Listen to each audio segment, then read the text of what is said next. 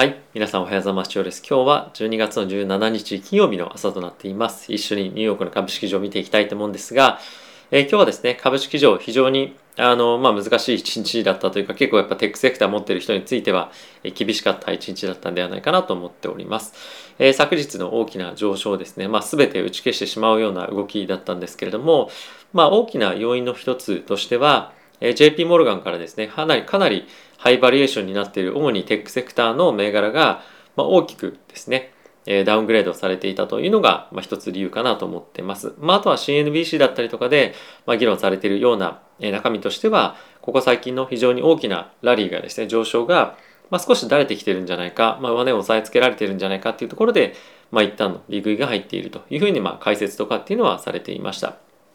で、まあ、いわゆる、あの、このフィートマップ見てもわかると思うんですけれども、まあ、あの、緑のところの方が全般的に多いかなと思うんですよね。なので、まあ、簡単に言うと、セクターローテーションが引き続き続いているというところだと思うので、まあ、この辺りは長期で持ってる人に関しては、まあ、逆に仕込み時だったりとか、いうふうにするのかなと思いますし、まあ、短期的に、あの、この下落を、まあ、すごい悲観をして、あの、狼狽して、あの、売却するべきだなんていう感じではなくて、あの長期のトレンドサイクルの中の、まあ、一つとして捉えていいんじゃないかなと僕は思っております。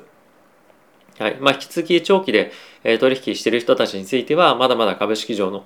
上昇というものは、まあ、狙っていくべき、あのまあ、方向性かなと思いますし、まあ、次のですねある程度まあ決算でまたこういったところの下落というところはある程度打ち消しできるんじゃないかなと正直思ってはいるので、まあ、次の大きなカタリストとしては一つとして決算というものが、まあ、あるというところとあとはですねもう一つあの結構今後非常に重要になってくるんじゃないかなというトピックがあのいろんなあのまあプロ投資家だったりとかあの金融機関で働いている人と話していると出てきたので、まあ、そのあたりについて皆さんにちょっと今日は共有をさせていただきたいと思っております。はい。ということで指数見ていきたいと思うんですがその前に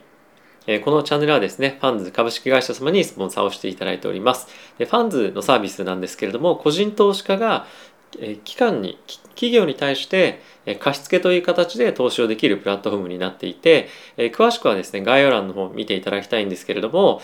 えっ、ー、とですね、主に、ま、メインのユーザーとしては、年収500万円前後、資産としても1000万円前後を保有している、比較的金融リテラシーが高い方が利用していると思うんですけれども、まあ、そういった方々がですね、非常に多く利用されているプラットフォームなので、えー、ぜひ皆さんにも見ていただけたらと思っております。あとはですね、以前に、えー、僕はですね、説明動画っていうのも概要欄の方に作って貼ってありますので、えー、ぜひそちらの方もチェックしていただけると嬉しいです。よろしくお願いいたします。では、指数見ていきたいと思うんですが、まずダウはですね、マイナスの0.08%、S&P がマイナスの0.87%、ナスダックがマイナスの2.47%、ラッセル2000がマイナスの1.78%となっていました。ちょっと S&P があの思ったより指数落ちてますけれども、やはり GAFAM 関連だったりとか大きな時価総額のところが下がっているので、まあ、引っ張られているというような状況かなと思っております。はい。で、米国の10年債金利なんですが、まあ、ほとんど動いてないですね。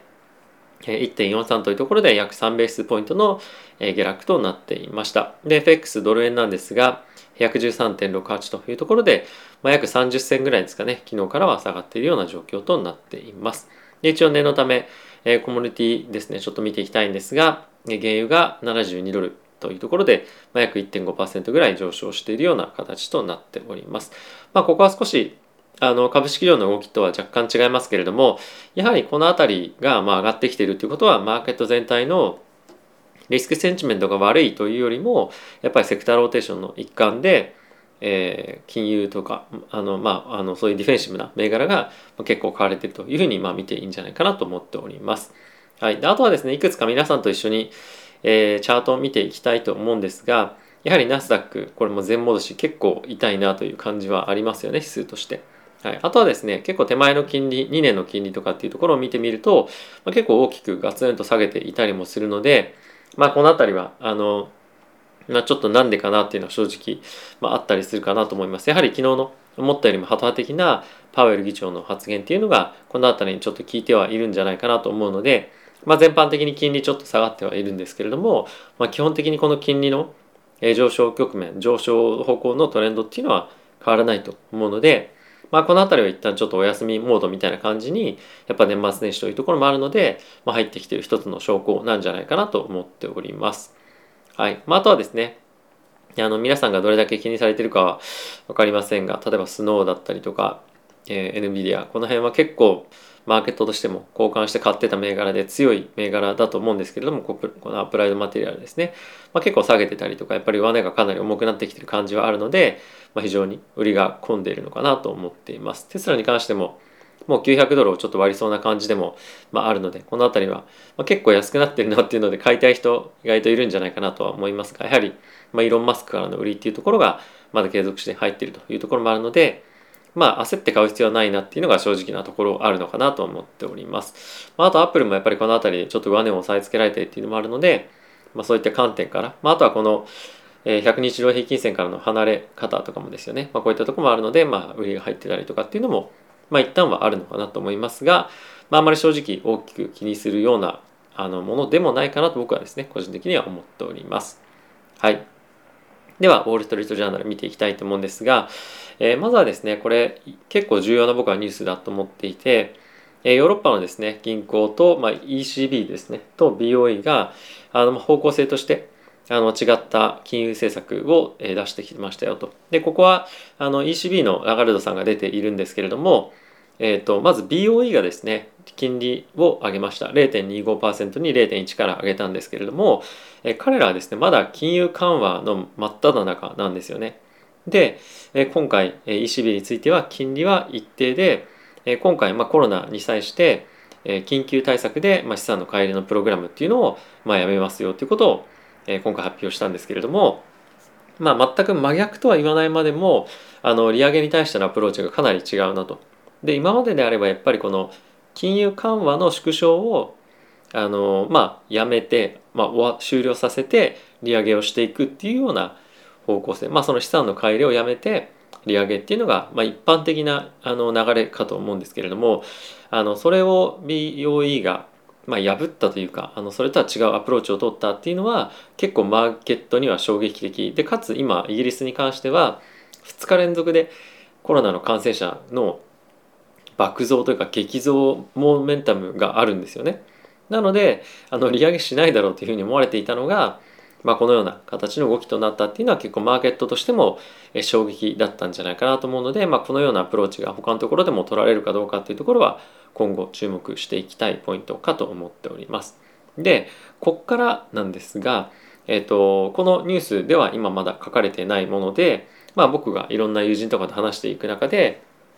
まあいくつかちょっと注意した方がいいんじゃないか、で、もしくはちょっとリスクオフなんじゃないっていうふうにあまあ話して話をしてる人もいるぐらいなのであのちょっと気をつけておきたいなというポイントがあるんですけれども、えー、先日ですねパウエル議長が FOMC の後にお話をされていたかと思うんです。まあ質疑応答ですね。その中で、えー、ランオフっていう言葉が使われていました。ランオフっていうのは何かというと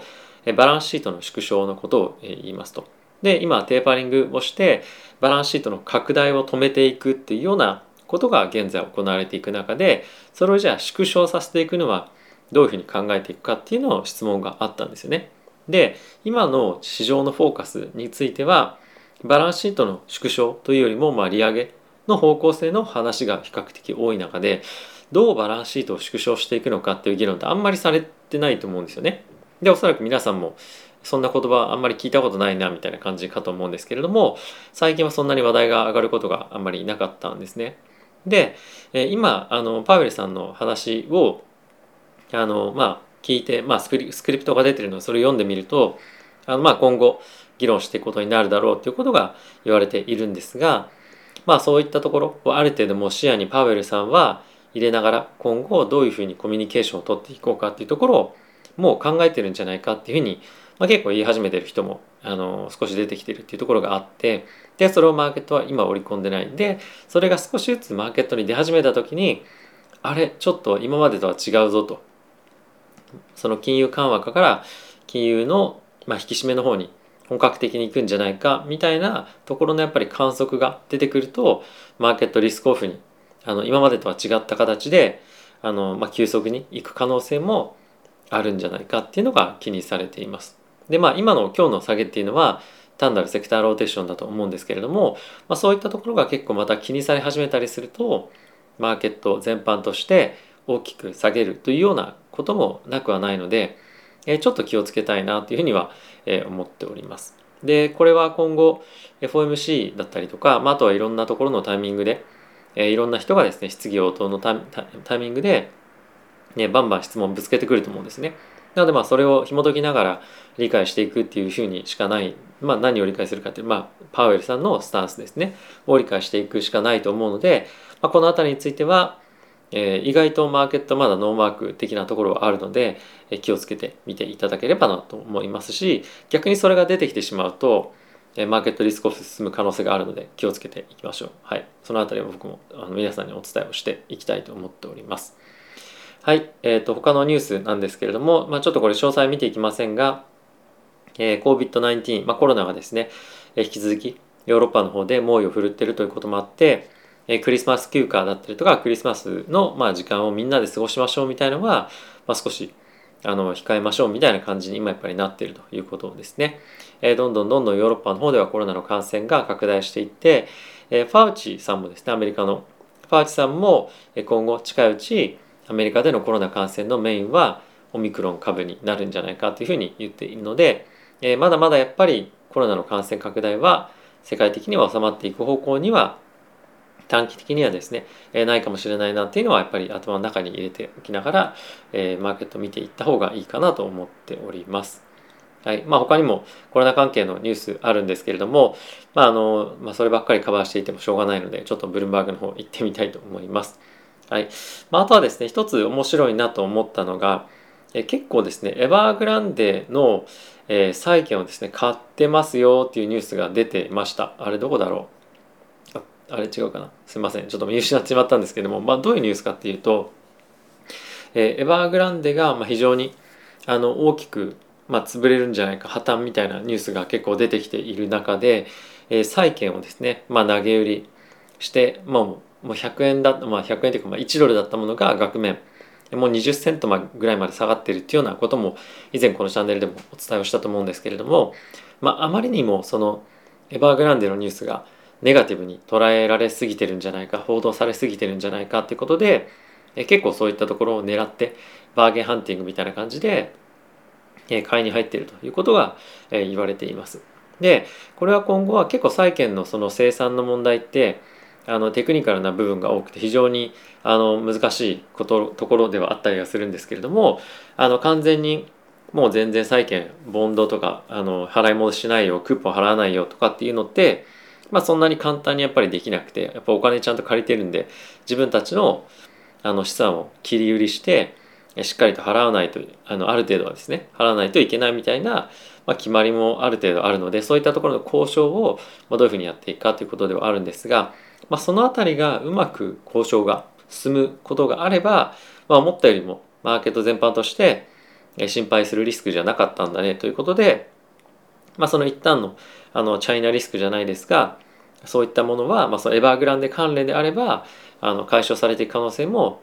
あの短期ではあるんじゃないかなと思ってます。まあその後どんどんどんどんいろんな債務償還とかっていうのが来ることによってまたどんどんどんどん問題が積み上がっていったりとか、まあ、エバーグランデが終わったら次の違うところの、えー、不動産会社かもしれませんしその辺りは、えー、まだ将あの将来のことは分かりませんけれども、まあ、一旦ちょっと行き過ぎたあの悲観相場っていうところがそのエバーグランド関係ではあのなんとなく終わりそうだなという雰囲気は出てきているというところは、まあ、いいニュースなんじゃないかなと思っております。はい。まあ、あとはですね、いくつかちょっとやっぱり見ていきたいニュースはありと、ありながらも、まあ、あえて、あの、ちょっと今日はここで終わりたいんですが、えっと、さっきも言った、あの、パウル議長の、そのランオフ、バランスシートの縮小の問題っていうのは、今後、どっかで必ず問題になってくると思います。で、プラス、それに加えて、毎回の質疑応答で、あの、必ず質問が出てくるような、えー、ことになってくるかと今後思うのであのこのランオフっていう言葉はあの、まあ、日本語でちょっと使われるか分かりませんがバランスシート縮小についてはあのプランとしてどういうふうに考えているのかで、まあ、やるとしてもどういうふうなスピードでやるのかとかが本当にマーケットインパクトあのかなり大きくなってくると思います。で特に今